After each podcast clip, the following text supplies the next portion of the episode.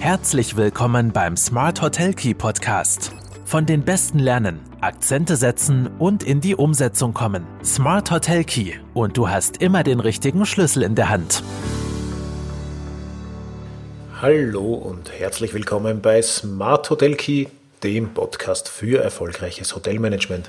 Mein Name ist Marco Riederer und ich möchte heute die sogenannte Post-Corona-Gesellschaft thematisieren. Post-Corona-Gesellschaft. Also worum geht es heute? Vor allem um Reisende und das Reiseverhalten während und nach der Corona-Krise. Also wie verändern sich auch Werte, Grundorientierungen und mögliche äh, Bedürfnisse, die auch auf die äh, richtige Gästeansprache umgelegt werden müssen.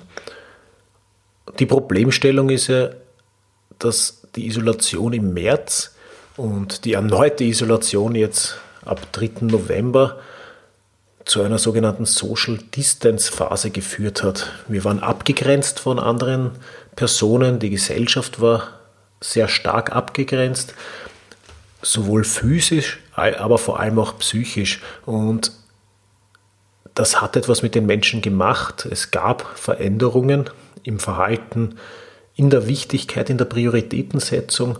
Und wir müssen uns auch überlegen, was das für den Tourismus bedeutet hat und noch bedeuten wird. Und der Tourismus an sich war mit einem ganz, ganz anderen Problem äh, beschäftigt, weil auf einmal waren wir laut der Politik verantwortlich für die Verbreitung äh, des Coronavirus. Also die Politik machte Tourismus und Reisen für die Verbreitung verantwortlich. Und schlagartig stand damit nicht mehr die Arbeit am Gast im Vordergrund, sondern der Kampf durch den Förderdschungel, um unser Überleben zu sichern. Die Frage, die wir uns aber in der jetzigen Phase stellen müssen, ist, wie hat sich das Reiseverhalten verändert und was bedeutet das für die Zukunft? Wir haben es im Sommer schon gemerkt, dass, es, dass alles viel kurzfristiger passiert ist, dass die Gäste flexibler, dynamischer ge geworden sind, dass es ganz, ganz starke Ansprüche an Hygiene und Sicherheit gegeben hat, dass plötzlich ein Platzangebot wichtig war. Das hat sich auch gezeigt in der Buchungslage von Chalets, Apartments, Ferienhäusern, die im Aufwind waren, die hier stärker und besser performt haben als äh, klassische Hotels. Wir müssen uns mit der Frage auseinandersetzen, wie wir diese Probleme, die uns vielleicht durch die sich verändernden Reiseverhalten entstanden sind, lösen können, aber vor allem auch, wie wir auf Werteveränderungen reagieren können.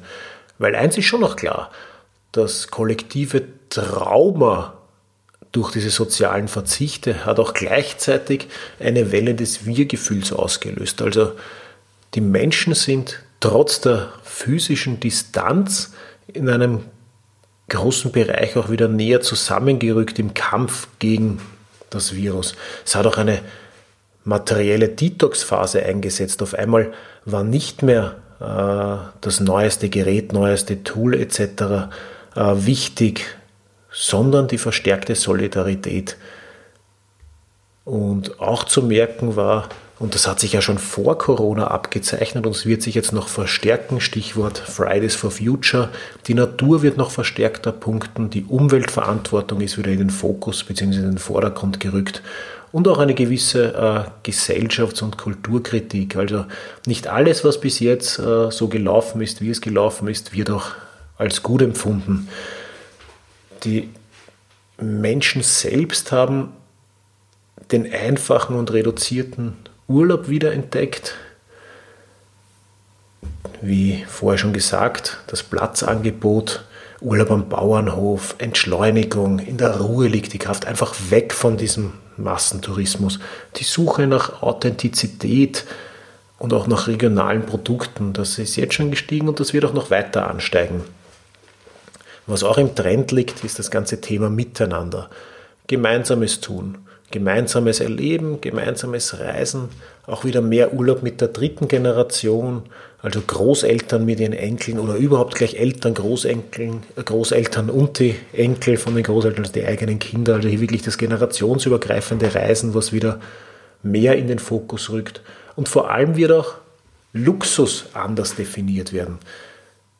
Themen wie Nachhaltigkeit, Design und Digitalisierung rücken nicht nur in den Vordergrund, sondern werden hier ganz starke Synonyme für das Luxusprodukt der Vergangenheit. Und das alles hat natürlich auch Einflüsse auf die Gästeansprache, auf unsere Umsetzungsmöglichkeiten. Im Betrieb selbst stehen auf einmal äh, Sicherheit und Hygiene ganz, ganz oben auf der äh, Tagesordnung. Die Frage, wo und wie Kontakte reduziert werden können und vor allem das Zusammenströmen größerer Menschenmengen verhindert werden kann. Äh, welche Schutzmaßnahmen gibt es für Gäste, aber auch für die Mitarbeiter? Und welche zusätzlichen hygienischen Maßnahmen können ergriffen werden. Äh, das fängt an bei Abstandsmarkierungen, Luftfiltern, Heizpilzen, Desinfektionsspendern, gestaffelten Essenszeiten, aber vor allem auch ganz stark äh, spielt sich das ganze Thema in der Kommunikation ab, wirklich den Gästen oder den potenziellen Gästen noch greifbar und transparent darzustellen, welche Maßnahmen habe ich getroffen, welche Maßnahmen trifft auch die Region, was bedeutet es, äh, wenn du bei mir bist, was bedeutet es, äh, wenn ein Fall auftritt, wie, äh, welche Maßnahmen sind ergriffen worden, wie schaut hier die Handlungskette aus. Aber auch, welche Materialien muss ich jetzt noch beschaffen, welche Leistungen zukaufen? Oder wie kann ich auch innerbetrieblich die Mitarbeiter schulen, welche Schulungen müssen hier noch durchgeführt werden. Und vor allem, was haben diese Themen und die sich verändernden Werte auch für einen Einfluss auf Marketing und Vertrieb? Was muss ich jetzt beachten? Äh, Stichwort Unterschiede, Inlandstourismus, Auslandstourismus, Reisewarnungen, äh, Vertriebsoptimierung. Die Gäste fragen wieder mehr direkt an, aber sie erwarten sich auch äh, lockere Stornobedingungen, weniger oder keine Anzahlungen mehr, eine gewisse Flexibilität bei kurzfristigen Stornierungen, bei, aufgrund von Reisewarnungen, leichte Umbuchungen, hier wirklich äh, eine gewisse Flexibilität. Das ist, was sich Gäste erwarten und hier muss ich schauen, wie kann ich das auch operativ im Betrieb bestmöglich umsetzen. Auch die Minimum Stays vielleicht wieder äh, zu verringern, wobei wir wenn man sich jetzt den Sommer anschaut, teilweise hat die Aufenthaltsdauer sogar wieder zugenommen, aber es ist sehr, sehr viel kurzfristiger erst gebucht worden. Aber die Gäste erwarten sich einfach, dass hier flexibel auf einen eingegangen wird, wenn schon sonst äh, keine Sicherheit besteht, dass ich überhaupt reisen darf, dann will ich mir als Gast möglichst lange Zeit lassen und dann aber buchen, dann bin ich auch, dann ist der Gast auch bereit, dementsprechend zu zahlen. Und ein ganz, ganz großes Thema wird natürlich noch der ganze Bereich rund um Businessreisen. Und ich rede jetzt noch gar nicht äh, von Veranstaltungen und äh, dementsprechenden Businessreisen, also dass Kongresse, große Kongresse, Messen, Teambuildings, äh, Incentives wahrscheinlich noch etwas auf sich warten lassen, wo viele Leute zusammenkommen, das ist klar, aber auch das kleinere Businessreisen, dieses einzelne Reisen zu den Meetings, das wird sich sicher auch nachhaltig äh, verändern, weil es wird sicher nicht mehr für jedes Meeting in Zukunft in den Flieger gestiegen. Sehr viel spielt sich jetzt digital ab. Aber, und das merken wir schon, eine neue Chance, die sich auftut, ist diese, ähm, da können wir auch dem Homeoffice ein bisschen danken, dieses neue Verständnis für Kombination von Freizeit und Arbeit, das Büro daheim und im Urlaub, der veränderte Zugang zur Wohn- und Arbeitswelt. Also wir merken auch jetzt schon, dass Angebote aufpoppen und immer mehr angenommen werden, wo Urlaub mit Arbeit kombiniert wird, wo man wirklich auch damit wirbt, komm mit deiner Familie, hier hast du perfekte Bedingungen fürs Arbeiten, aber auch für die Freizeit und für den Urlaub der restlichen Familie. Ja, Zusammenfassend äh, bleibt zu sagen, wir dürfen nicht abwarten, bis die Krise irgendwann vorbei ist und die Gäste mit der gleichen Reiselust wie davor wiederkommen. Wir müssen jetzt handeln und uns Gedanken über das zukünftige Angebot machen. Sicher ist, es wird wieder gereist und alle Umfragen unter Gästen und potenziellen Gästen sagen auch, dass die Reiselust ungebrochen ist. Die Unsicherheit besteht eher darin, dass man nicht weiß, wo darf man wann hin. Also wir müssen jetzt mit aller Kraft an Image und Angebot arbeiten, um die alten und die neuen Reisebedürfnisse auch zukünftig zu erfüllen. Und der Tourismus kann gerade hier auch eine verbindende Rolle einnehmen als eine Art neue Begegnungszone.